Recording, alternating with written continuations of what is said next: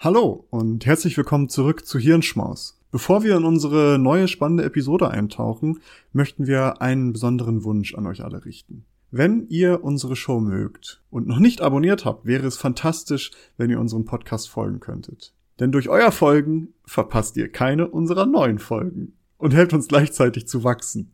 Es dauert nur einen Moment, aber bedeutet uns eine ganze Menge. Noch schöner wäre es natürlich, wenn ihr auch noch eine Bewertung dalassen würdet. Vielen lieben Dank im Voraus für eure Unterstützung und dafür, dass ihr Teil unserer wachsenden Community seid. Jetzt aber rein in die Episode. Wir hoffen, dass sie euch gefällt. Hallo, ihr lieben Menschen. Diese Episode ist Teil einer Reihe. In der Reihe geht es um das sensible Thema Sucht. Wir haben sehr viel Mühe und Arbeit in die Episoden gesteckt, mit dem Ziel, über die Thematik aus verschiedenen Sichtweisen und mit Hilfe von tollen Gästen aufzuklären. Wir haben unser Bestes gegeben, dies so vorurteilsfrei und angemessen wie möglich zu machen. Logischerweise sprechen wir in den Episoden explizit über Drogenmissbrauch und den dazugehörigen Geschichten. Solltet ihr selbst mit einer Suchterkrankung zu kämpfen haben, findet ihr in den Shownotes Links zu Angeboten, die euch gegebenenfalls helfen könnten. Man muss sich weder schämen, noch ist es schwach, Hilfe anzunehmen. In diesem Sinne, wir hoffen, die Episode hat für euch einen Mehrwert. Gebt uns gern euer Feedback.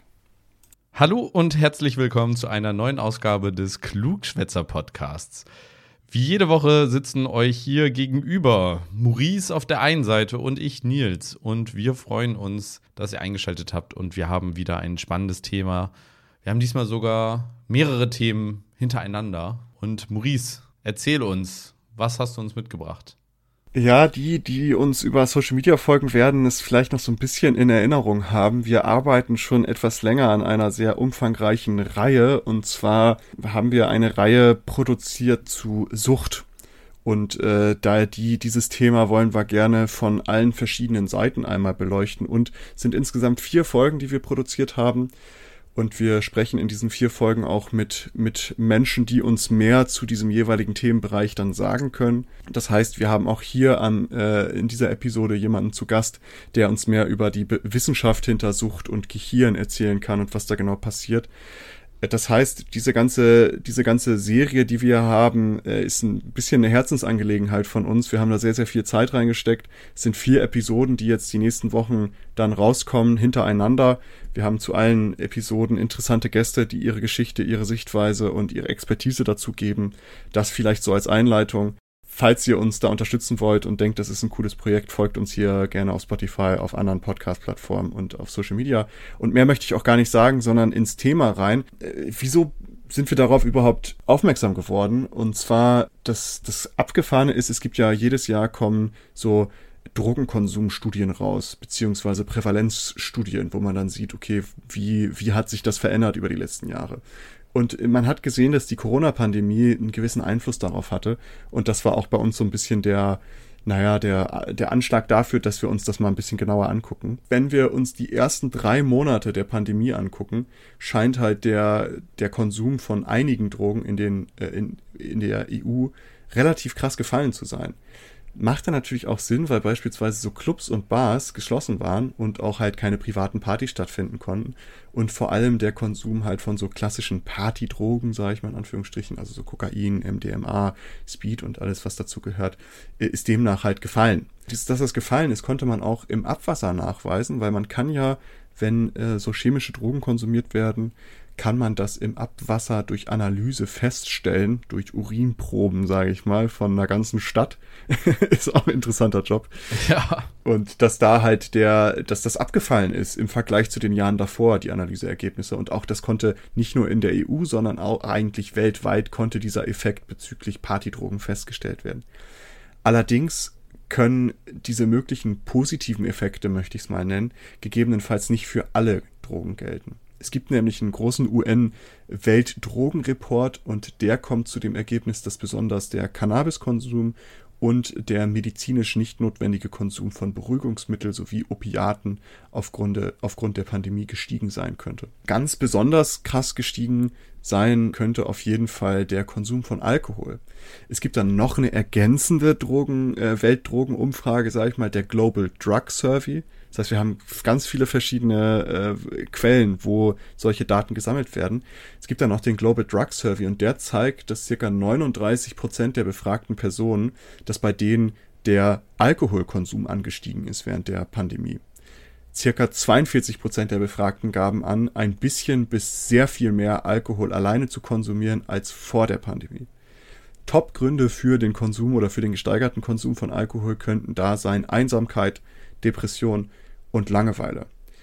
Zu einem ähnlichen Ergebnis kommt noch eine weitere Studie dazu, und zwar vom OECD. Die kommen auch zu dem, zu dem Schluss, dass, es, dass der Alkoholkonsum gestiegen ist. Auch in den USA konnte das festgestellt werden, dass da der Drogenkonsum gestiegen ist. In einer Umfrage gaben 13 Prozent an, dass sie aufgrund der Pandemie angefangen haben, Drogen zu nehmen oder ihren Konsum gesteigert haben. Also dass dann Leute auch wirklich aufgrund dessen angefangen sind, Drogen zu konsumieren. Und das haben wir so ein bisschen gesehen und dachten, naja, irgendwie ist das ja schon krass, aber ähm, auch natürlich in einer gewissen Weise nachvollziehbar, wenn viele Menschen alleine sind, es denen schlecht geht. Und gerade in der Pandemie war das ja der Fall, dass man schnell ähm, dann zu Drogen greift. Es hat aber natürlich auch seine, seine Nachteile, logischerweise, denn mehr Drogenkonsum bringt häufig leider auch mehr Überdosen und auch Drogentote mit sich. In den ersten Monaten der Pandemie konnte in den USA ein nationaler Anstieg von Überdosen von 18 Prozent festgestellt werden. Grund dafür könnte auch sein, dass halt auf synthetische Drogen ausgewichen wurde, da der äh, Drogenhandel aufgrund von Reisebeschränkungen in Stocken geraten ist. Also durch Logistikprobleme im Grunde genommen, dass halt nicht mehr so viel hin und her geschoben werden konnte. Und da ist es halt besonders gefährlich, sind solche synthetischen Opiate wie zum Beispiel Fentanyl, alle, die vielleicht so ein bisschen in der Hip-Hop-Kultur unterwegs sind und Lil Peep kennen, wissen, dass der an einer Überdosis von Fentanyl gestorben ist, äh, weil das ist ein sehr, sehr, sehr, sehr potentes Opiat und schon die leichteste Überdosierung kann da zum Tode führen, ist sehr, sehr gefährlich. Und in den USA beobachtet man das, dass das sehr, sehr viele Probleme mit sich bringt. Ähm, und da konnte man dann auch sehen, dass da dann halt leider die, die Anzahl von Überdosen und Drogentoten gestiegen ist. Alleine in Deutschland verstarben 2020 13 Prozent mehr an illegalen Drogen als im Jahr zuvor.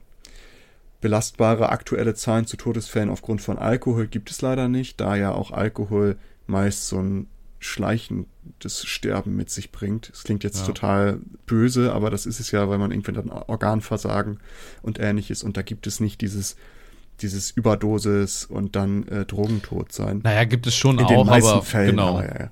Genau, genau. In, der, in den seltensten Fällen trinkt man sich tatsächlich tot.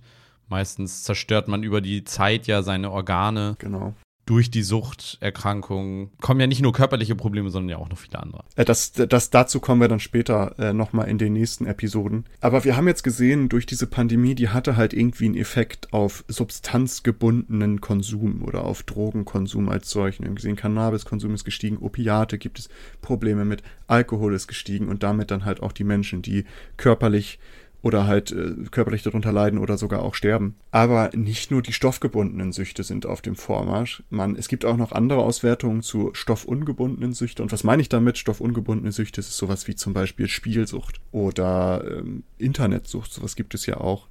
Das heißt, auch dazu gibt es gibt es die ersten Auswertungen und die könnten auch von der Pandemie beeinflusst äh, geworden sein. Denn zum Beispiel Social, Social Media Nutzung und Gaming-Verhalten hat sich in der Pandemie besonders bei Jugendlichen verändert. Hm, durch Lockdowns nahm halt die Häufigkeit und Dauer der Nutzung von äh, Computerspielen und auch Social Media deutlich zu. Häufiger konnte ein riskantes oder krankhaftes Verhalten beobachtet werden. Äh, generelle Smartphone-Nutzung scheint auch gestiegen zu sein. Auch hier konnte häufiger Suchtverhalten beobachtet werden, als es vorher der Fall war. Auch Online-Glücksspiel ist durch die Pandemie gestiegen. Eine Studie fand heraus, dass Menschen, die bereits einen Hang zum Glücksspiel hatten, sechsmal häufiger online spielten als vor der Pandemie und im Vergleich zu deren damaligen Spielverhalten, als sie dann zum Beispiel noch in die Spielothek gegangen sind oder ähnliches. Ob die Pandemie allerdings bei mehr Menschen zu einer Spielsucht geführt hat, ist relativ unklar. Besonders da halt klassische Spielotheken geschlossen waren, hatte die Pandemie für einige gegebenenfalls auch positive Auswirkungen, dass die einfach nicht mehr spielen konnten und nicht den Zugang zu Online-Casinos oder ähnliches hatten. Ähm, also wenn wir jetzt so die, die komplette, äh, den, den, das Fazit ziehen oder die Bilanz, sehen wir, dass aufgrund der Pandemie sehr, sehr viele Suchterscheinungen zugenommen haben. Auch einige haben abgenommen aufgrund der des normalen Konsummusters von diesen Drogen, die dann im Lockdown nicht mehr stattfinden konnten, wie zum Beispiel Partys. Aber wir sehen ja gerade bei Alkohol und bei Opiaten und äh, Cannabis, dass das gestiegen ist und auch wahrscheinlich substanzungebunden oder stoffungebundene Süchte. Ich denke, äh, die, also dass unser Verhalten sich im Lockdown verändert hat, hat wahrscheinlich jeder auch an sich selbst mitbekommen. Also ich zumindest konnte auch bei mir sehen, Gott sei Dank jetzt nicht irgendwie Alkoholsuchtverhalten, äh, aber das Verhalten zum Beispiel im Kontext, was macht man mit der gesamten Zeit, die man dann auf einmal hatte? Mhm. Also es war ja erstmal sehr entschleunigend, aber dann irgendwann kam ja doch auch so ein Stück weit Langeweile, wenn man dann doch endlich mal das, die gesamte Wohnung umgeräumt und aufgeräumt hat. Und was macht man dann damit? Und wenn man vielleicht vorher schon auch Probleme hatte, dann äh, die man eventuell gut mit Ablenkung irgendwie verdrängen konnte, und die jetzt nicht mehr so vorhanden war, dann äh, kann ich mir sehr gut vorstellen, dass egal welche Art von, von Sucht, das, das auch sehr stark versteckt wurde. Hm. Ja, bestätigt ja auch nur das, was im World Drug Survey dann stand, genau. dass halt Leute aus Langeweile angefangen haben, alleine zu trinken. Ja, ja oder auch Social Media, ne? Ja, ja, genau. Also das ist ja, lässt sich eins zu eins übertragen. Ja. Ähm, ich, ich wage bei mir auch zu behaupten, dass ich in, während der Pandemie ist es jetzt wieder ein bisschen besser geworden, aber dass ich gerade so in der ersten Zeit viel häufiger am Handy hing als vorher. Ja, voll. Ähm, und das hat man selber ja mitbekommen. Deswegen, aber ich habe diese, ich habe diese ganzen Statistiken und Reports gelesen und gesehen und ich dachte irgendwie krass, ich habe mich selber noch nie so wirklich inhaltlich komplett mit Sucht beschäftigt. Und ich bin dann halt so in die, in die Rabbit Hole rein und habe gesehen, was das für ein Riesenthema ist und wie viel Total. man dazu vielleicht noch machen kann und wie man das auch ähm, ja, vorurteilsfrei angehen kann. Aber so eine der großen Fragen, die sich mir gestellt hat, war eben, was also was funktioniert, was passiert da neurologisch eigentlich? Genau, und äh, ich würde sagen, wir, wir fackeln auch gar nicht mehr lang rum, sondern steigen ins Gespräch ein. Wie am Anfang der Episode schon angedeutet, sind wir sehr, sehr glücklich, dass wir wieder einen kompetenten Gast hier begrüßen dürfen, der uns ein bisschen mehr Eindrücke zu dem Thema geben kann und da ähm, als Experte fungiert. Und zwar dürfen wir heute Professor Dr. Dr. Andreas Heinz hier begrüßen, begrüßen. Professor Heinz ist Direktor der Klinik für Psychiatrie und Psychotherapie des Charités in Berlin. Ebenso ist er Leiter der Abteilung Migration, psychische und körperliche Gesundheit und Gesundheitsförderung des Berliner Institut für empirische Integrations- und Migrationsforschung. In mehr als 880 Publikationen beschäftigt sich Professor Heinz mit einem breiten Themenspektrum. Schwerpunkte sind dabei unter anderem zum Beispiel Schizophrenie, Depression, Abhängigkeit und Dopamin. Für seine Forschungstätigkeiten wurde er bereits mit vielen Auszeichnungen geehrt. Besonders erwähnenswert ist hier beispielsweise die Verleihung des Leibniz Chairs am Leibniz Institut für Neurobiologie Magdeburg. Guten Tag, Herr Professor Dr. Heinz. Äh, es ist mir eine große Freude, Sie hier heute bei unserem bescheidenen Podcast begrüßen zu dürfen. Hallo, grüß Sie. Ich würde auch einfach direkt in Medias Res starten. Und zwar haben wir uns bei dieser Reihe, weil wir ja mit sehr vielen verschiedenen Perspektiven auf dieses Thema schauen, ähm, auch mit vielen verschiedenen Menschen zu tun. Und ich würde gerne eine Frage an all diese Menschen stellen. Und zwar, was ist Ihre Definition von Sucht, wenn man überhaupt von Sucht sprechen kann? Oder ähm, wie würden Sie das für sich definieren? Ja, das hat eine interessante Geschichte. Im medizinischen Bereich gab es einen Kollegen, den ich sehr schätze, einen Herrn Edwards, der fand die ganze Diskussion um Sucht im Englischen Addiction als stigmatisierend und sagte, wir sollten den Begriff Abhängigkeit benutzen, ne, mhm. ne, auf Englisch Dependence. Und ähm, er wollte nachweisen, dass jeder Mensch von Drogen abhängig werden kann, weil die was im Gehirn auslösen. Ja? Ähm, also weg von dieser vielleicht immer latent für die Betroffenen negativen Sicht, dass natürlich, sagen wir mal, kann man nicht ganz ausschließen, die einen empfindlicher sind als die anderen, aber weg davon, dass das irgendwie so eine Persönlichkeitseigenschaft wäre, eine Willensschwäche oder sonst was, sondern sein Konzept war ganz stark. Wenn Sie eine Droge nehmen, dann werden Sie davon abhängig. Das finde ich besser, weil wir den Suchtbegriff ja in ganz vielen Zusammensetzungen nehmen, von Ehrsucht bis äh, äh Machtsucht äh, oder Herrschsucht bis Kaufsucht, Spielsucht, Sexsucht, was weiß ich. Das ist inflationär und wird wahrscheinlich dem, was man, sagen wir mal, jetzt wirklich als Abhängigkeitserkrankung definieren könnte, nicht gerecht.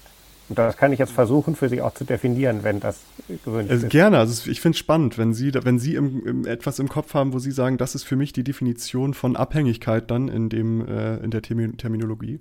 Mhm. Also die Definition der WHO, die derzeit gültige, ist gar nicht schlecht. Die derzeit gültige hat ähm, sechs Kriterien, von denen vier relativ brauchbar sind. Ja? Mhm. Also das eine Kriterium ist die Gewöhnung an die Substanz und die Entzugssymptomatik, wenn man sie nicht mehr nimmt. Ja? Mhm. Und ähm, Das ist beispielsweise bei äh, Drogen eben immer so, dass alle, die wir kennen, setzen Dopamin frei, aber in unterschiedlichem Maß machen sie auch andere Sachen. Also Alkohol beruhigt, ähnlich wie Schlaftabletten. Ne? Das mhm. ist ein, ein, Botenstoffsystem, das nennt man GABA.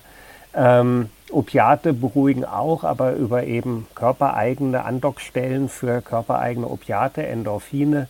Ähm, Cannabis beruhigt auch, hat aber einen Rezeptor, der im ganzen Gehirn verbreitet ist und alles Mögliche macht und so weiter. Ne? Und Nikotin zum Beispiel beruhigt fast gar nicht. Die beruhigenden Wirkungen sind sehr stark für die Entzugssymptomatik zuständig. Also man kann sich das ein bisschen so vorstellen, als wenn Sie Auto immer mit einer gut funktionierenden, angezogenen Handbremse fahren und lassen die plötzlich los, dann macht das Auto einen Satz. Ne? Diese Beruhigungswirkungen aufs Gehirn, wenn die plötzlich wegfallen, dann ist das Gehirn übererregt. Und zwar deswegen, weil biologische Systeme wie ein Gehirn eigentlich immer der Drogenwirkung entgegenarbeiten. Mhm. Also wenn Sie lange Benzos nehmen, das weiß man ja, nach sechs Wochen verlieren die eigentlich schon ihre Wirkung, also diese Beruhigungstabletten. Ja. Dann ist es so, dass quasi die Andockstellen sich in der Empfindlichkeit oder in der Dichte verringern, weil man möchte eigentlich, oder das, also mal als lebender Organismus möchten Sie immer einen Gleichgewichtszustand beibehalten. Und ja. das ist wie bei einer, bei einer Schaukel, wenn Sie die in eine Richtung auslenken, dann schwingt die irgendwann zurück. Ne? Und das ist quasi jetzt das Problem im Entzug, wenn Sie eine beruhigende Substanz nehmen und die beruhigenden Systeme werden runtergefahren, sie lassen es plötzlich weg, haben sie Entzug. Ja, also ganz deutlich, je mehr sie trinken, beispielsweise Alkohol, desto mehr. Ich habe Patienten, die können eine Flasche Wodka am Tag trinken und ähm, ich könnte das eher nicht. Die sind aber dran gewöhnt. Aber wenn sie das weglassen, manchmal schon über Nacht nur, dann fängt man morgen schon an zu zittern. Das ist quasi der Wegfall der Dämpfung. Jetzt könnte man sagen, dass das perfekte Kriterium für Abhängigkeit ist es aber nicht, denn ähm, das passiert auch auch mit meinen Blutdruckmitteln. Ja, wenn die ins Gehirn gehen, was ja. sie zum Teil tun, dann lösen die auch eine Gegenreaktion aus. Und äh, nach einer Weile, also wenn sie einen Beta-Blocker nehmen zum Beispiel, nach einer Weile wirkt das nicht mehr so gut und dann müssen sie die Dose steigern oder umstellen. Also das passiert eigentlich bei allen Medikamenten, auch bei Antidepressiva, auch bei Neuroleptika. Alles, was ins Gehirn geht, macht da einen Anpassungsvorgang. Ja. Und deswegen braucht man häufig eine Dosissteigerung oder man stellt irgendwann um. Oder sie geben von vornherein so wenig, dass die Anpassungsvorgänge minimal sind. Das ist so ein bisschen die Kunst, wenn sie Medikamente geben, ne? dass man nicht überdosiert. Diese Anpassungsvorgänge gibt es überall im Körper, nicht nur im Gehirn, aber im Gehirn kenne ich mich jetzt halt aus, deswegen kann ich es da erklären. Das heißt, muss noch was anderes dazukommen. Und was noch dazukommt, ich hatte ja schon von Dopamin oder anderen Botenstoffsystemen gesprochen, die dazu beitragen sollen, dass das, was man tut, wiederholt wird. Ne? Dopamin mhm. wird natürlicherweise freigesetzt bei interessanten sozialen Interaktionen, bei Sexualität und bei Nahrungsaufnahme. Ne? Und wenn das stark genug freigesetzt wird, dann signalisiert uns das, dass das gut war und dass wir das nochmal machen sollten. Hm. Das Spannende am Dopamin ist, dass das auch durch Reize, die Belohnung ankündigen, freigesetzt wird. Also wenn Sie, ne, Sie kennen noch den Pavloschen Hund, wenn die Glocke klingelt, dann läuft der Speichel, nicht erst wenn das Essen kommt. Und jetzt gab es einen genialen Forscher, einen Herrn Schulz, der hat dann eben im Tiermodell gezeigt, dass genau so sich das Dopamin verhält. Also wenn die Glocke klingt, dann geht das Dopamin hoch. Mhm. Anders als der Speichel läuft das dann aber nicht mehr oder geht eben nicht mehr hoch, aktiviert nicht mehr, wenn die Belohnung schon vollständig vorhergesagt ist. Das heißt, das ist immer nur mit Überraschungseffekt. Ja, Überraschungseffekt kann aber auch sein, dass es zeitlich nicht vorhergesehen ist. Also ähm, ist jetzt nicht wahnsinnig überraschend, wenn ich heute Alkohol trinke, aber wenn ich vor den Alkohol jetzt immer fünf Minuten vorher eine Glocke klingen lasse, dann würde mein Dopamin mit der Glocke hochgehen. Und jetzt kommt aber das Problematische der Drogen. Jetzt kommt der Alkohol, der ist völlig vorhergesagt, da sollte sich gar nichts mehr tun. Mhm. Ja, wenn ich Ihnen erzähle, Sie kriegen zu Weihnachten, weiß ich, dieses Videospiel, dann ist der Überraschungseffekt hinüber. Ne, es gibt andere Botenstoffsysteme, die Freude vermitteln, aber also Dopamin ist dann nicht mehr. Wenn jetzt aber Sie eine Droge nehmen mit Abhängigkeitspotenzial, dann setzt die, weil sie ans dopaminerge System direkt geht, ja, wieder mhm. dopaminfrei, obwohl es völlig langweilig und vorhergesagt ist. Also Alkohol zum Beispiel wirkt auf Systeme, auf andere, die dann indirekt Dopamin freisetzen. Kokain wandelt die Pumpe, die Dopamin in die Zellen zurückschaufelt, ins Umgekehrte. Die schaufelt es dann aus der Zelle raus. Die ist auch mit am stärksten wirksam. Opiate wirken indirekt über das Endorphinsystem, also das körpereigene Opiatsystem. Aber alle diese Drogen setzen auf die eine oder andere Weise mehr Dopamin frei als natürliche Verstärker. Und das Zweite ist, sie tun es immer wieder. Also wenn sie dreimal ihr Lieblingsessen essen, dann ist der Dopamineffekt auch hinüber. Ja. Aber wenn Sie dreimal Kokain nehmen, dann können Sie immer wieder Dopamin freisetzen. Ne? Irgendwann sind alle Speicher leer, aber so schnell geht das nicht. Also da kann man wiederholt nehmen und hat immer noch mal einen Kick-Effekt. Ne? Mhm. Und das führt dann dazu, dass sie sowas bekommen wie ein Verlangen nach der Droge, wobei Verlangen wahnsinnig subjektiv ist. Manche Patienten haben es, andere haben es nicht. Manche haben es nur dann, wenn man auch äh, das gut findet. Andere haben es gerade dann, wenn man es nicht gut findet. Also ne, subjektives mhm. Erleben und Neurobiologie, da klaffen Welten. Ja, aber bei den Tieren sieht man halt, dass äh, sowas Ähnliches wie Verlangen existiert, die nehmen sehr viel auf sich, um an die Drogen ranzukommen. Und man sagt dann, das muss dieses Craving sein. Ja? ja? Ist natürlich eine Spekulation. Die Tiere sagen ja nicht, warum sie jetzt über Hürden klettern oder 30 Mal eine Taste drücken, nur um ein einziges Mal ein bisschen ein paar Tropfen Alkohol zu kriegen oder so. Ne? Aber man geht mal davon aus, wer sich so anstrengt, möchte das.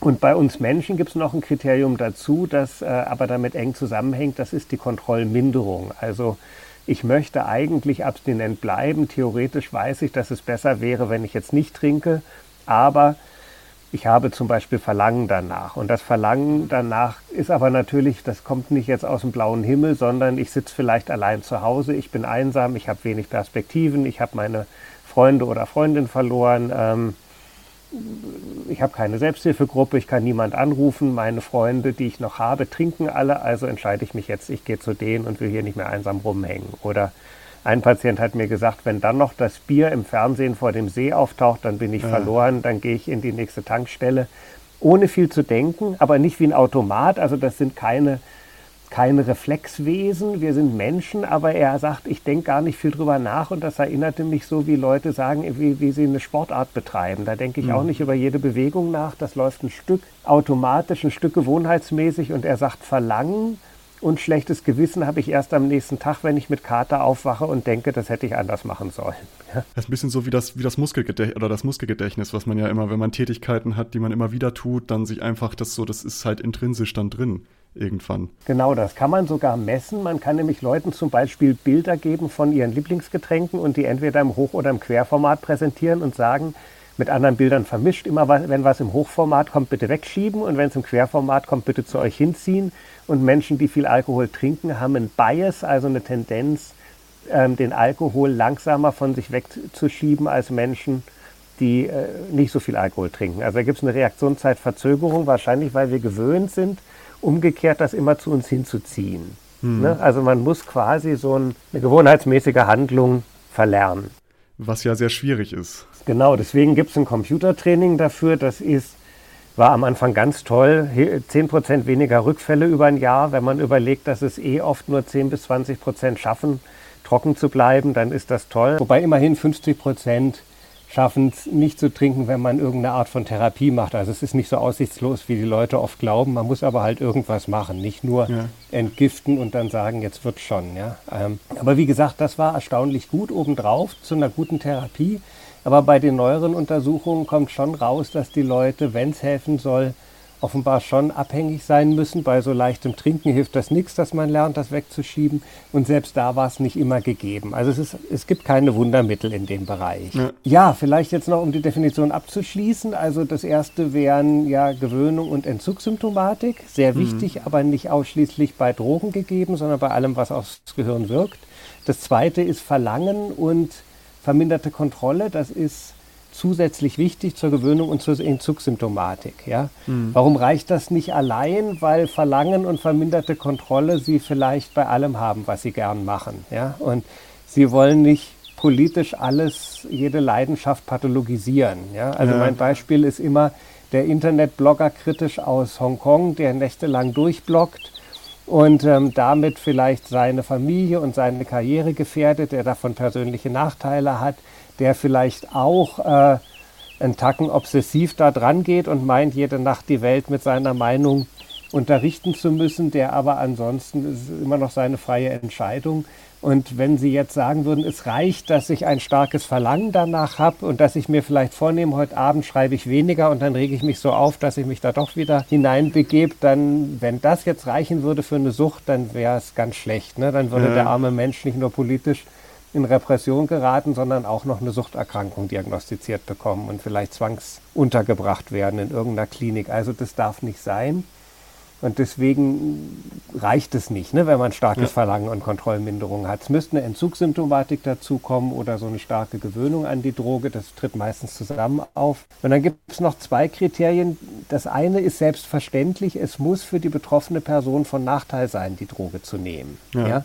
Wenn Sie so ein bisschen vor sich hin rauchen und ähm, ja, da ist ein Risiko, dass Sie alle möglichen Gefäßerkrankungen kriegen aber sie haben es nicht und sie sagen, mir tut das gut, ich möchte das, dann muss ich ihnen keine Abhängigkeitserkrankung diagnostizieren. Aber wenn sie irgendeinen Nachteil davon haben, sie haben schon, was weiß ich, einen, einen Gefäßschaden durch den, das Nikotin oder kann Krebs kriegen oder ähnliches beim Alkohol, eine Fettleber, bei Kokain. Ja können Sie kleine Infarkte im Gehirn bekommen und so weiter. Also wenn Sie solche nachweisbaren Schäden haben, dann ist das natürlich eigentlich ein Eingangskriterium, überhaupt von einer klinisch relevanten Erkrankung zu reden. Ne?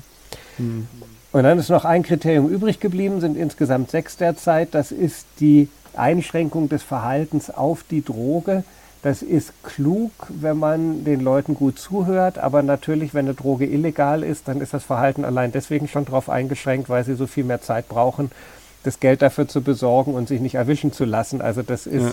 ein sehr relatives Kriterium. Also ist es im Grunde ein relativ großes Bündel letztendlich, was dann auch in Abwägung zueinander äh, stehen muss in irgendeiner Art und Weise. Ja, es ist gar nicht so schwierig. Also ich denke, jede klinisch relevante Erkrankung muss für die betroffene Person von Nachteil sein. Ja? Entweder okay, ja. sie leidet drunter oder Sie ähm, denken Sie an eine Demenz, wo die Person vielleicht nicht mehr leidet, aber ihren Alltag überhaupt nicht hinkriegt. Sie kriegt ihre Alltagsbewältigung nicht mehr hin. Also die Sozi soziale Komponente, die dazu dann kommt, im Grunde genommen. Ja, Alltagsbewältigung ist sehr basal. Das ist zwar eine soziale Einschränkung, ja, aber eine Alltagsbewältigung ist ja sowas wie Waschen, Anziehen, Nahrungsaufnahme. Ja, gut, ja. Ja, also wer einen Korsakow hat bei Alkoholabhängigkeit, also eine hm. schwere Demenz äh, in Alkoholfolge, der hätte so eine Einschränkung. Ne? Ja. Ich wäre sehr vorsichtig, wenn man sagt, das ist, man funktioniert sozial nicht mehr. Ob man sozial funktioniert oder nicht, liegt immer an der Gesellschaft, in der man lebt. Ja? Ein das stimmt. Ja. Äh, Kriegsdienstverweigerer in der Nazi-Zeit funktioniert sozial nicht und heute sind wir stolz drauf. Ja? ja. Also da muss man immer sehr aufpassen, in welchem Kontext. Ne? Das, das, deswegen würde ich immer nur auf die Aktivitäten des täglichen Lebens gehen. Waschen, anziehen, Nahrungsaufnahme, das ist was, was wir zumindest in, in unseren Kulturkreisen, aber eigentlich fast weltweit mittlerweile von einer autonomen Person erwarten. Ne? Man kann mhm. ja auch sagen, bei alten Leuten, das gehört eigentlich dazu, dass die irgendwann das wieder nicht mehr hinkriegen. Und dann müsste man bei Demenz nicht unbedingt von Erkrankung sprechen. Das ist aber eine ganz schwierige Diskussion. ja, das ist ja generell eine Frage. Also ist ordnet sich Erkrankung nach Normalzustand oder was ist Normalzustand und wo? Ja, äh, gar nicht. Also das ja, ja, ist darum. eine ganz, ganz große Sackgasse mit dem Normalzustand. Das hat schon genau, Herr Jaspers ja. 46 formuliert. Der sagte, Karies ist in meiner Zeit normal und trotzdem ist eine Erkrankung. Also Normalzustand nützt gar genau. nichts. Das wäre auch ein echter Irrweg. Ich bin auch Neurologe und kein Neurologe dieser Welt käme auf die Idee, 1000 Menschen im Hinblick auf ihre Bewegungen zu untersuchen und dann zu sagen, ich habe jetzt eine statistische Abweichung vom Bewegungsdurchschnitt, ja, sondern was machen wir Neurologen? Wir definieren Funktionen, die für Bewegungen notwendig sind. Also zum Beispiel, ich brauche äh, eine bestimmte Kraft, also messen wir die Kraft bei der Bewegung.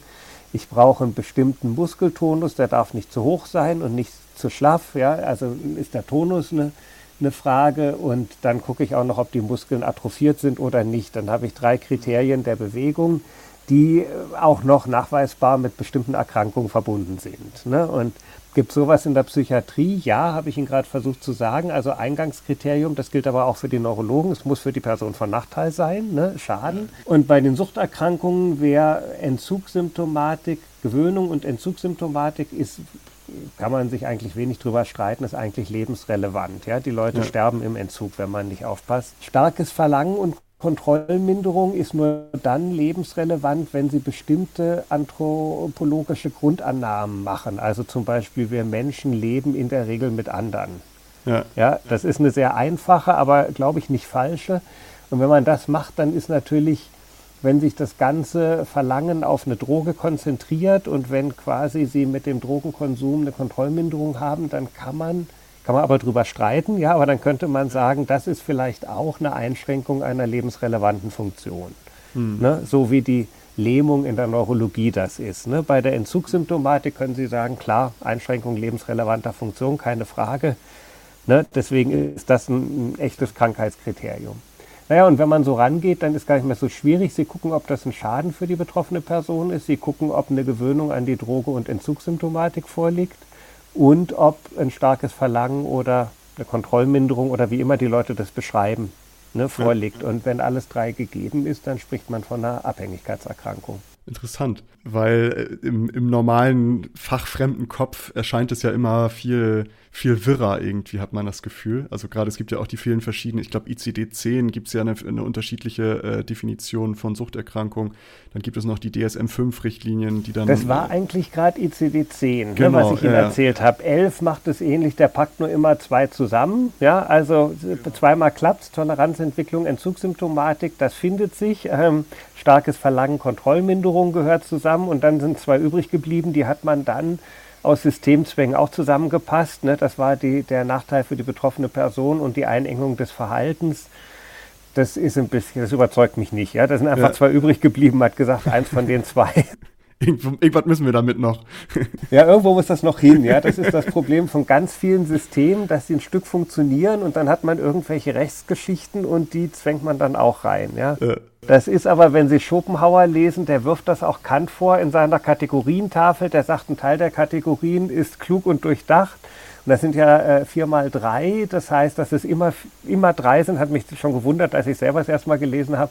Er, da kommen Systemzwänge rein und erklärt dann auch, wo ein Teil dieser Kategorien herkommen und macht sich drüber lustig. Und ich fand es, ich meine, ich, ich kann mich, äh, ich traue mich kaum an Kant ran, aber wenn äh, Schopenhauer fand ich, sagt das sehr klar, dass Systeme einfach dann scheitern, wenn man sie zwanghaft ausrollt. Ja.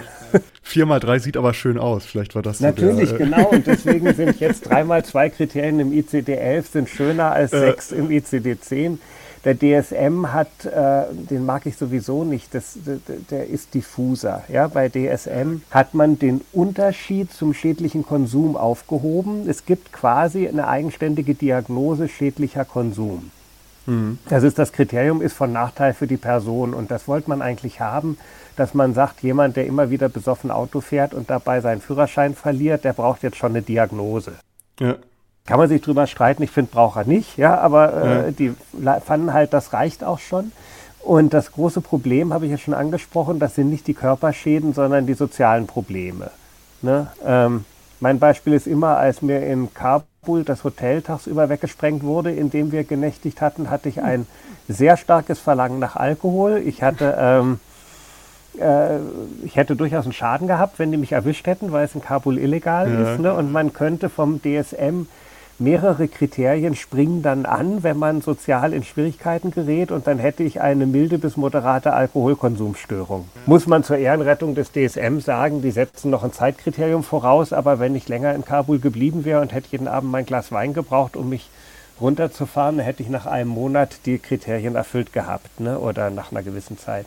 Also mit diesen Schadenskriterien muss man aufpassen. Der soziale Schaden ist unglaublich abhängig von der Gesellschaft, in der sie sind. Ne? Genau, ja, deswegen hatte ich das tatsächlich auch angesprochen, weil ich habe mir natürlich jetzt im Voraus mal so ein bisschen die DSM 5 und ICD angeschaut und für mich war das so, gerade bei DSM 5 war das, dachte ich, ich bin da gar nicht mehr durchgestiegen.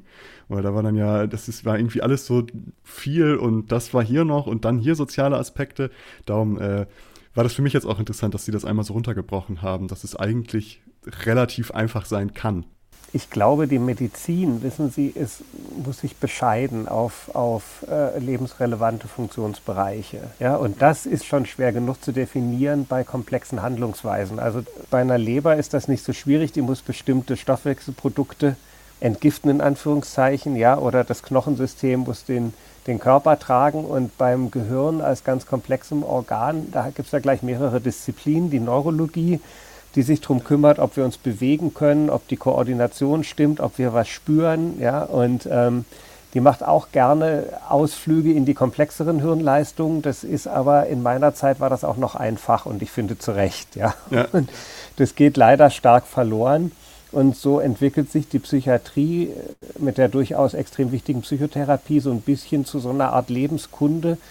Das ist für Psychotherapie nicht falsch, aber für die Medizin, das sind ja auch längst nicht nur Mediziner, die das machen, für die Medizin ist es eigentlich zu komplex. Ja? Mhm. Also wir können uns drüber, also oder ich fange mal umgekehrt an, was wären lebensrelevante Funktionsfähigkeiten für die Psychiatrie, die äh, einigermaßen konsentierbar sind. Das ist, dass eine Person wach sein sollte, wenigstens zeitweise am Tag, mhm. ja? ja. Ähm, dass sie wissen sollte, wer sie ist, wo sie ist und so einigermaßen welcher Zeitraum gerade ist. Ja, vielleicht nicht das Datum, aber die Jahreszeit und vielleicht den Monat. Ja.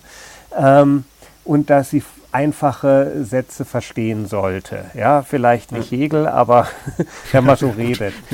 Und diese ersten drei Symptome, wenn da was nicht funktioniert, dann haben sie mit großer Sicherheit ein Delir oder was ähnliches, eine akute mhm. Einschränkung, ja, sei es, dass sie einen Schlaganfall haben oder sei es, dass sie ähm, einen Krampfanfall gehabt haben oder sei es, dass sie ein Alkoholentzugsdelir haben oder dass sie ein alter Mensch sind, der zu wenig getrunken hat. Also wenn man nicht mehr wach ist, nicht mehr orientiert und nicht mehr versteht, dann ist das ein Notfallsyndrom des Gehirns. Ne? Ja. Und dann kommen drei Symptome, die eher bei Demenzen, also bei chronischen hirnorganischen Psychosyndromen relevant sind. Die nächsten drei Symptome sind Konzentrationsfähigkeit ähm, und dann Kurzzeit- und Langzeitgedächtnis. Konzentrationsfähigkeit ist aber nicht ADHD gemeint, das hat man traditionell gar nicht gekannt, sondern wirklich so was Einfaches, wie es in der Demenz verloren gehen kann. Also ob ich von 107 abziehen kann immer wieder ja. oder ob ich da dann irgendwie in einen einstelligen Bereich runterkomme oder dreimal den Faden verliere. Ne? Ja. Ähm, das ist bei Demenzen oft eingeschränkt. Dann Kurzzeitgedächtnis wissen Sie, alte Menschen mit Demenz vergessen oft alles, was akut los ist und manchmal geht auch das Langzeitgedächtnis ähm, eingeschränkt oder das Zeitgitter geht verloren. Also das wären die Leitsymptome einer Demenz. Ne? Mhm. Und dann, da geht es bei diesen ersten zwei Bereichen, geht es wirklich eigentlich ums nackte Überleben. Also wenn Sie desorientiert sind und Sie verlaufen sich auf der Straße und werden überfahren, dann ist das lebensgefährlich. Ne? Oder eine demente Person, die vergisst zu essen und zu trinken, kann verhungern. Ne? Ja. Und die nächsten drei sind dann schon eigentlich nur dann lebensrelevante Funktionsfähigkeiten, wenn man davon ausgeht, dass Menschen mit anderen leben in der Regel mhm. ne? und dass ja. das wichtig ist. Also was ist das? Das sind Halluzinationen. Ich kann meine eigenen Gedanken von zum Beispiel Stimmen unterscheiden, die ich von außen höre, oder ich kann ja. meine eigenen Vorstellungen von Bildern unterscheiden. Das kann beim Delir schiefgehen und das kann auch sehr lebensgefährdend sein, muss es aber nicht. Ne? Es mhm. gibt Menschen, die sagen, ich habe Stimmen, die geben mir gute, äh, religiös wertvolle Ratschläge und ich lebe damit sehr gut.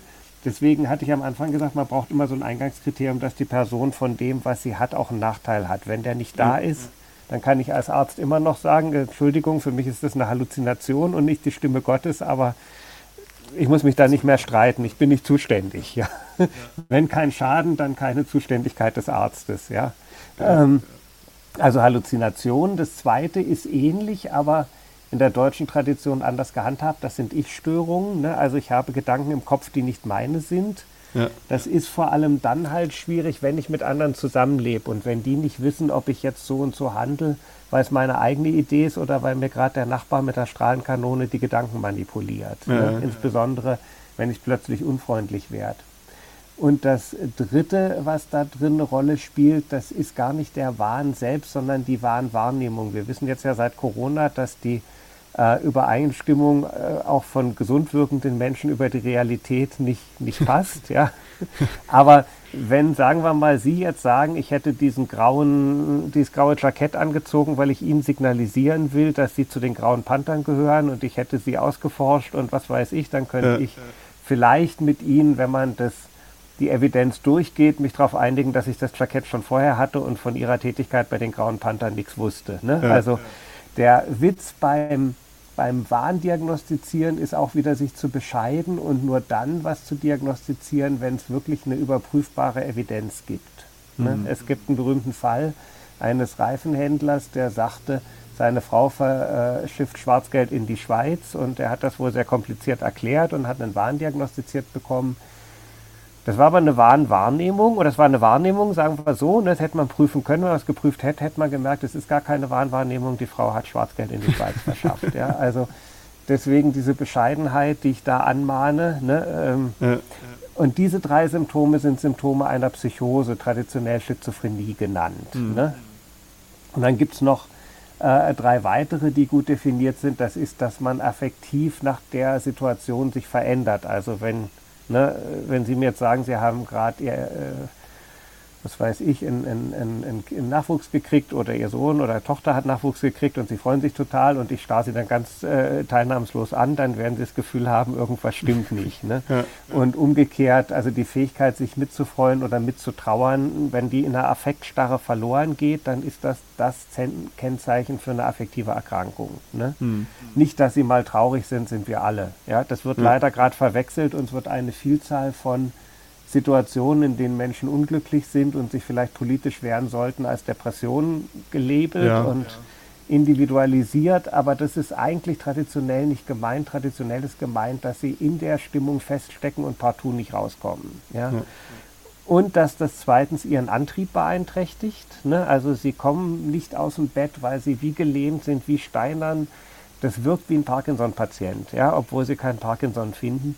Und das dritte wäre so eine Tag-Nacht-Schlafstörung. Das sind ganz gut definierbare Kriterien. Und auch mhm. da wieder muss man sagen, es ist nicht für das nackte Überleben wichtig, dass man gefühlsmäßig mit der Umwelt ein bisschen mitreagieren kann, aber für das Leben mit anderen ist es extrem wichtig. Ne? Ja. Und wenn man erlaubt zu sagen, im Bereich der Psychiatrie sind lebensrelevante Funktionsfähigkeiten auch Dinge, die ein minimales Zusammenleben mit anderen ermöglichen, dann wären das auch Erkrankungen. Und danach wird schon sehr dünn. Dann kann man jetzt sich jede einzelne Erkrankung vorknöpfen. Suchterkrankung habe ich gerade versucht. Ich denke, da ist gerade Entzugssymptomatik, Gewöhnung und Entzug sind überlebensrelevant. Ja. Und starkes Verlangen und Kontrollminderung kann fürs Zusammenleben relevant sein. Ne? Aber es sind immer nur so wenige Komplexe, wo man das gut bestimmen kann und von dem ganzen Rest sollten wir als Mediziner die Finger lassen. Ja? Also man kann sich quasi bei jeder Erkrankung die Leitkriterien nehmen und äh, mein Vorschlag wäre, dass künftig in den Klassifikationssystemen der Psychiatrie nicht nur Ärzte sitzen oder Ärztinnen, sondern eben auch Betroffene und Angehörige. Hm. Und dass man einen, ähm, einen Konsens findet, ob das eine Erkrankung ist oder ob das eine Pathologisierung ist von Dingen. Es ist aber, das Problem ist natürlich auch, dass die Krankenkassen nur zahlen, wenn es als Erkrankung oder Störung definiert ist. Ja. Und, aber man muss schon aufpassen. Ne? Einerseits droht quasi, dass alle möglichen Erlebnisweisen jetzt ein Label kriegen und dann sind sie eine Krankheit und vieles ist ja nicht individuell eine Krankheit, sondern sozial einfach zu verändern. Das heißt nicht, dass nicht bei Erkrankungen auch ganz viel sozial bedingt ist, aber also ich sage mal, bei lebensrelevanten Funktionsfähigkeiten lohnt es sich auf das Individuum zu schauen, während bei weiß ich, gesamtgesellschaftlichem Unglücksein lohnt es sich nicht, gar nicht aufs Individuum ja. zu schauen. Da sollte man gleich nur an der Gesellschaft rummachen und bei den Erkrankungen sollte man beides tun. Ja. Wenn ich das so zusammenfasse oder wenn ich das in meinem Kopf, die, die Diskussion besteht, ab wann ist, ab wann Suchterkrankung dann wirklich vorliegt, also klinisch relevant, ähm, und sie plädieren dann eher dafür, den Fokus auf die lebenswichtigen Aspekte dann zu lenken, um das zu, zu diagnostizieren dann. Genau, also man fängt mit dem Schaden an, ne, ist für die betroffene ja, Person genau. von Nachteil. Ähm, damit sie nicht jeden Genusstrinker oder, oder äh, Genussraucher genau. äh, oder von mir aus auch Genusskonsumenten von anderen Substanzen pathologisieren. Und wenn das für die betroffene Person von Nachteil ist, dann gucken sie halt, Gewöhnung und Entzug gegeben, ne, äh, starkes Verlangen und Kontrollminderung genau. gegeben. Wenn beides gegeben ist, dann kann man es, glaube ich, guten Gewissens als Abhängigkeitserkrankung bezeichnen. Und das heißt nicht, dass das andere, dass nicht einen Haufen schädlichen Suchtkonsum gibt, aber es gibt auch einen Haufen zu schnelles Autofahren und einen Haufen genau. zu, was weiß ich, da muss man nicht unbedingt mit der Medizin ran. Ja. Ja. Was, was mich jetzt noch interessieren würde, ist, Sie, Sie sind ja auch sehr versiert im Bereich Dopamin und darüber hatten wir auch gerade gesprochen. Ich glaube, dazu haben Sie auch sind sie auch habilitiert mit dem äh, das Dopamin, äh, das Dopa dopaminerge Verstärkungssystem. Ähm, und Sie hatten das ja gerade schon mal so grob angesprochen, dass das, das Gehirn im, im Gleichgewicht, wenn wir jetzt irgendwie mit etwas überrascht werden, was uns gefällt, zum Beispiel ein leckeres Essen, Lieblingsessen wurde, wurde gekocht, ohne dass wir das wissen, schüttet das Gehirn Dopamin aus. Und wir äh, fühlen uns dadurch gut. Ähm, aber sobald wir uns an das gewöhnt haben, beziehungsweise sobald die Überraschung weg ist, ist das Dopamin nicht mehr so stark da oder halt gar nicht mehr da, wenn ich das richtig verstanden habe. Und jetzt kommt dann aber die, die Droge oder was auch immer man dann konsumiert, kommt dann jetzt aber zum Gehirn und umgeht diesen wahrscheinlich irgendwie Schutzmechanismus, den man hat, damit man halt nicht irgendwie immer wieder den gleichen Reiz haben möchte, natürlicherweise. Und die Droge umgeht das jetzt, indem sie dafür sorgt, dass, dass sie selbst Dopamin ausschüttet in irgendeiner Art und Weise.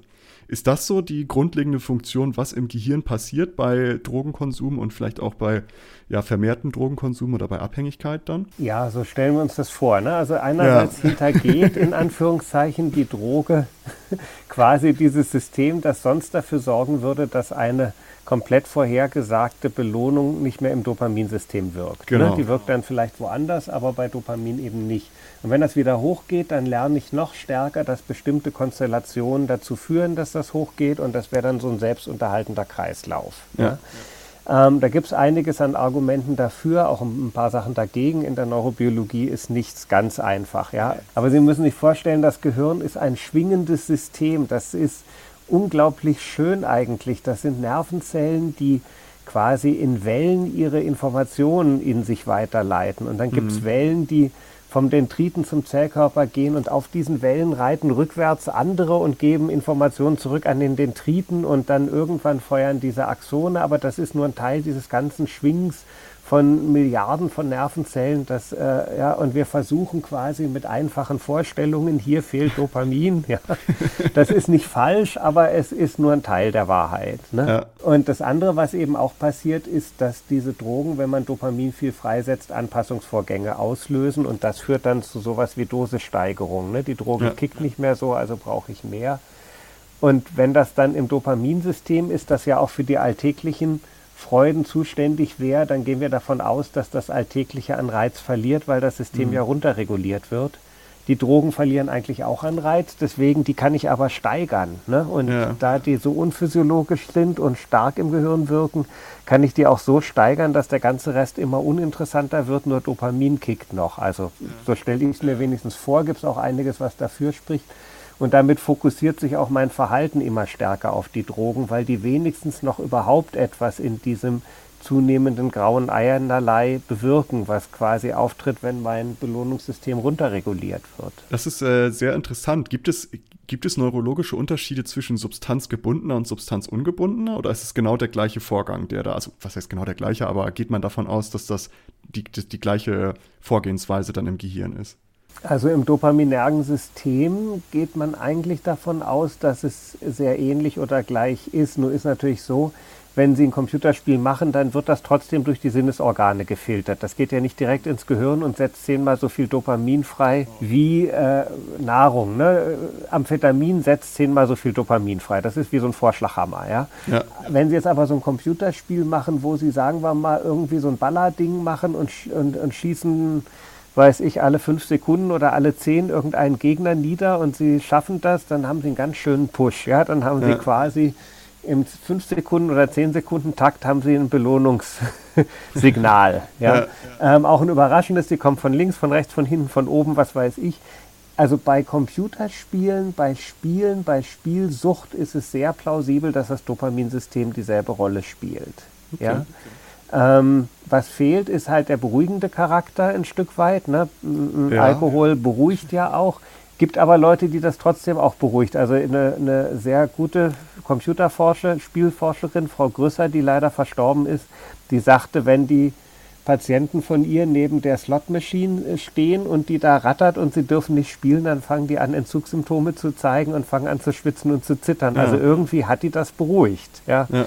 Ähm, aber halt natürlich auch physiologischer als jetzt, wenn sie ein Opiat schlucken, was eben auch wieder wie so ein Vorschlaghammer aufs Gehirn wirkt. Ne? Ja.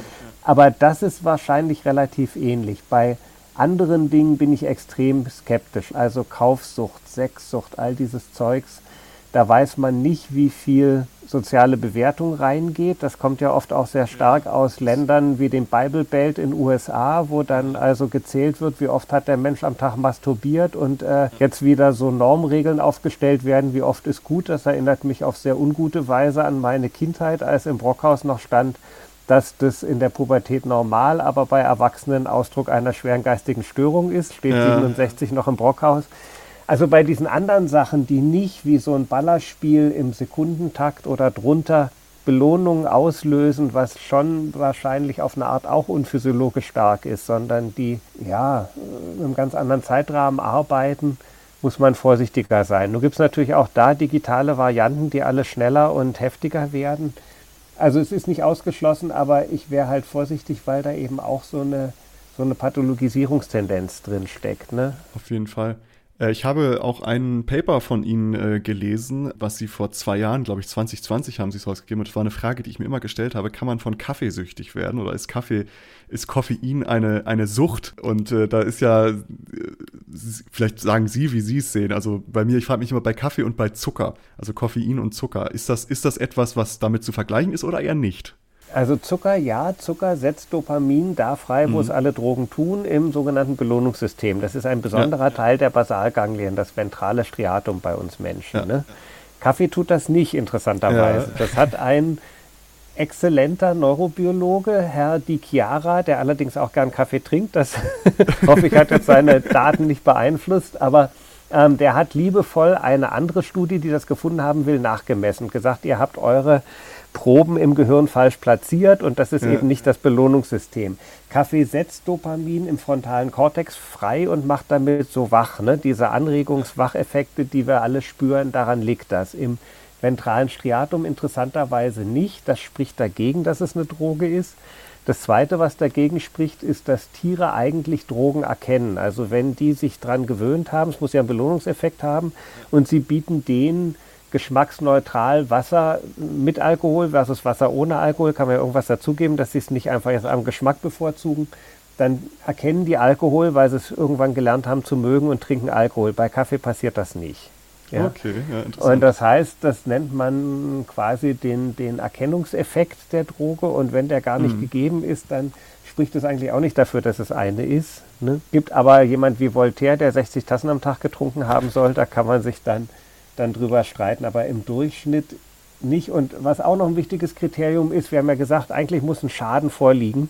Ja. Und nach den mir zugänglichen Daten ist äh, Kaffeekonsum lebensverlängernd und nicht verringernd. Also von daher finde ich, ist das wieder so ein Beispiel, wo man sagen sollte, die Medizin sollte sich bescheiden und nicht alle Unarten oder, äh, äh, weiß ich, alle Lebensdinge, die man so tut, bewerten, wenn das, das die Lebens ja, Länge nicht einschränkt, sondern vielleicht sogar eher verlängert. Und wenn ja. es nicht biologisch die Kriterien erfüllt, die sonst Drogen erfüllen, dann würde ich das nicht als Droge bezeichnen. Gut, dann haben wir das schon mal abgehakt. Zucker schon, das löst das Belohnungssystem aus. Kokain, äh, Kokain, Koffein.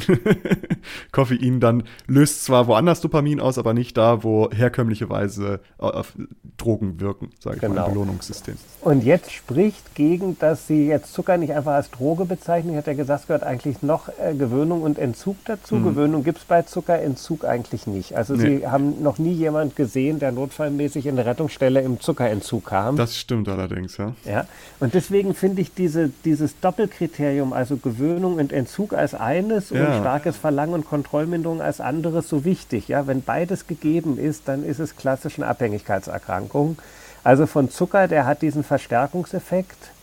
Ich würde aber nicht von Zuckersucht sprechen. Ja, ja ähm, aber dann ist das ja das, das perfekte Beispiel, um Ihre Sichtweise auf Diagnostik dann das zu verdeutlichen. Also die Zucker, rein theoretisch, vielleicht könnte man auch unter anderen Sicht Gesichtspunkten definieren, dass es eine Zuckersucht geben kann, rein theoretisch. Ja, wenn man, wenn man das breit genug fasst und sagt, ich brauche keine Gewöhnung und keine Entzugssymptomatik, dann geht das. Ja.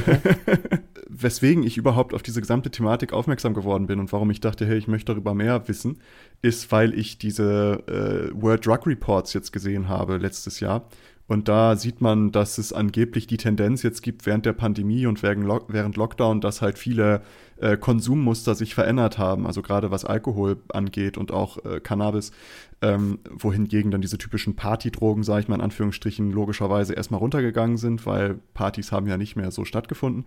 Aber ist das für Sie, Sie aus der Praxis, Sie haben ja auch viel mit, mit, äh, mit Menschen, die dann an so einer Abhängigkeit leiden oder darunter, ähm, darunter leiden, ist es können Sie sich erklären, warum gerade die Pandemie so ein Bestärker sein, so ein Verstärker sein könnte? Ja, es ist gar nicht so eindeutig. Also in Daten aus Großbritannien sah man, dass der Alkoholkonsum zunimmt. Ne? Mhm. Ähm, wir haben es zum Teil gar nicht gefunden.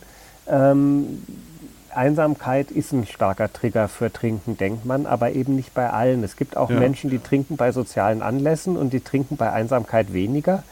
Das erinnert einen so ein bisschen an Daten, die vor 30 Jahren Herr Henkel aus Frankfurt erhoben hat bei Arbeitslosen. Und der sagte, Arbeitslose trinken im Schnitt weniger, nicht mehr. Weil die meisten Arbeitenden, also ich weiß auch noch in meiner Zeit in der Fabrik, da hat man sich in der Fabrikhalle haben die sich mittags schon betrunken, weil Gestank und Lärm unerträglich waren und die ganzen Maschinen mussten quasi darauf ausgerichtet werden, dass man beide Hände draußen hält aus der Presse und links und rechts einen Knopf drücken muss. Ne? Ähm, wenn solche Trinkanlässe wegfallen oder dass man nach der Arbeit einen trinken geht, dann ähm, äh, nimmt quasi die, der Konsum ab. Bei denen, die aber schon auf der Kippe stehen, die vielleicht einsam sind oder sonst äh, Probleme haben, da nimmt der Konsum oft zu. Also die ein schwereres Problem vorher schon anbahnen haben oder, oder haben, mhm. die rutschen mehr rein. Und ähm, das ist ja auch die Diskussion um Kneipen weil man, ne, es gab mal eine Zeit, wo man sagte, Kneipen aus den Wohnvierteln raus, dann trinken die ja. Leute weniger. Das ist nur von begrenzter Güte. Das einsame Trinken allein zu Hause vom Fernseher ist keineswegs besser. Ne? Wir kommen jetzt leider schon ans Ende unserer Zeit. Ich würde aber zum Schluss gerne noch zwei schnelle Fragen stellen. Und zwar, erstens, Sie hatten ja schon dargelegt, wie der Dopaminhaushalt für gewöhnlich im Gehirn reguliert wird und wie Drogen sich dann darauf auswirken.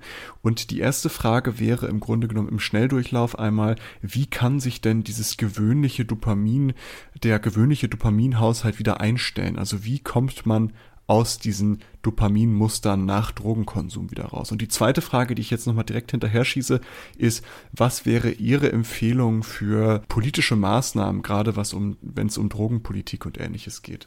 das Dopaminsystem erholt sich. Ja, mhm. das ist das Schöne. Und wir haben zum Teil sogar gesehen, innerhalb von Stunden oder innerhalb von Tagen. Ja, also Teile, die Sie messen können, Empfindlichkeiten von Rezeptoren beispielsweise. Das heißt, Abstinenz oder verringerter Konsum zumindest ist immer hilfreich. Ja, das äh, ist ähnlich wie für alle anderen Veränderungen im Gehirn. Hirnvolumenminderungen, Atrophie nehmen auch wieder ab mit der Dauer der Abstinenz. Es hilft auch, wenn sie weniger konsumieren. Ja, nur da rutschen viele dann halt wieder rein in den Konsum. Aber aus der Abstinenz ja leider auch. Politik insgesamt, es ist nach wie vor so, dass die Krankenkassen die akute Entgiftung zahlen, aber nicht äh, die Rehabilitation, weil das formal getrennt ist. Ja? Man ja. sagt, Rehabilitation ist Sache der Rentenversicherungsträger. Das ist aber die einzige psychische Erkrankung, wo die ja, Behandlung der Grunderkrankung den Rentenversicherungsträgern zugeschoben wird. Ja? Stellen Sie sich vor, das wäre bei Depressionen, so ist immer mein Gegenbeispiel, wenn man sagen würde, wenn Sie eine Suizidhandlung im Rahmen einer schweren Depression begehen, dann wird Ihre akute Wunde verarztet und Sie bekommen äh, äh, über eine Woche ungefähr Notfallgespräche und dann werden Sie entlassen und wenn Sie dann beweisen, dass Sie willensstark sind und einen Monat keine erneute Suizidhandlung begehen, dann dürfen Sie in eine Reha-Klinik und da wird Ihre Depression behandelt. Ja. Also Sie sehen schon an der ja. Absurdität dieses Beispiels, dass es völlig undenkbar wäre und als kaltherzig, inhuman ein Schlag ins Gesicht der Menschlichkeit gewertet würde. Aber genau das macht man bei Suchtkranken. Ja, man sagt, okay, ihr kommt akut auf Station, ihr werdet entgiftet. Jetzt muss man sagen, es gibt Bundesländer, wo die Kassen sehr viel freundlicher geworden sind. Es gibt Modellprojekte, aber im Schnitt können sich nicht darauf verlassen, dass sie nicht nach ein paar Tagen entlassen werden und dann sollen Sie einen Antrag stellen auf Rehabilitation und dann, wenn der genehmigt ist, dann kommen Sie, weiß ich, sechs Wochen, drei Wochen, sechs Wochen in eine, Entzugs-, in eine Entwöhnungsklinik, wo man mit Ihnen quasi die Grunderkrankung bearbeitet. Ja. Das ist ein absurdes Überbleibsel der alten Vorurteile, dass die Suchtkranken nicht wirklich krank sind, sondern so eine Art zu erziehende Menschen mit Willensschwäche und die müssen erstmal unter Beweis stellen, dass sie überhaupt motiviert sind. Das finde ich unmöglich und das sage ich jetzt aber seit 30 Jahren und ich habe es dann bald aufgegeben. Ja. Also das ist aber eine ganz massive, schwere Stigmatisierung von Suchtkranken in Deutschland, die unerträglich ist. Ja. Ja. Äh, vielen, vielen lieben Dank für das Gespräch. Ich habe sehr viel mitgenommen. Ich danke Ihnen herzlich und äh, in diesem Sinne schließen wir das auch hier und vielen lieben Dank.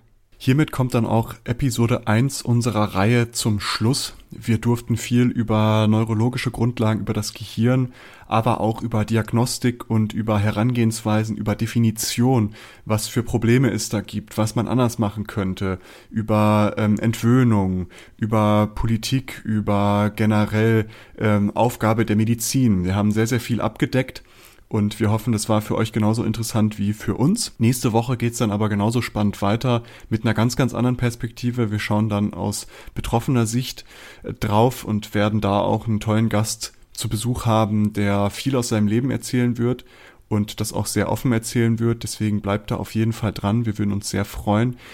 Wir haben, wie gesagt, sehr, sehr viel Aufwand und Herzblut in diese Serie gesteckt und würden uns freuen, wenn ihr einfach dran bleibt. Also folgt uns gerne auf diversen Social Media Kanälen, folgt uns hier bei Spotify, bei Apple, bei Google oder auf welcher Podcast-Plattform ihr uns auch immer hört.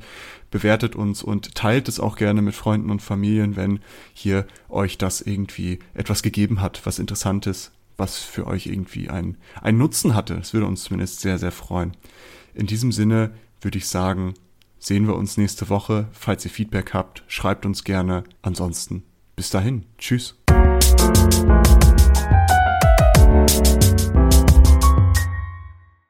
Danke, dass ihr diese Episode komplett gehört habt. Solltet ihr uns hier noch nicht folgen, würden wir uns sehr freuen, wenn ihr unseren Podcast abonniert und bewertet. Wir stecken viel Arbeit in dieses Projekt und freuen uns über jedes Feedback. Folgt uns gerne auch auf Instagram und oder Twitter, wenn ihr absolut nichts mehr verpassen wollt. Links dazu findet ihr in der Episodenbeschreibung. Danke für den Support. Hoffentlich bis zum nächsten Mal.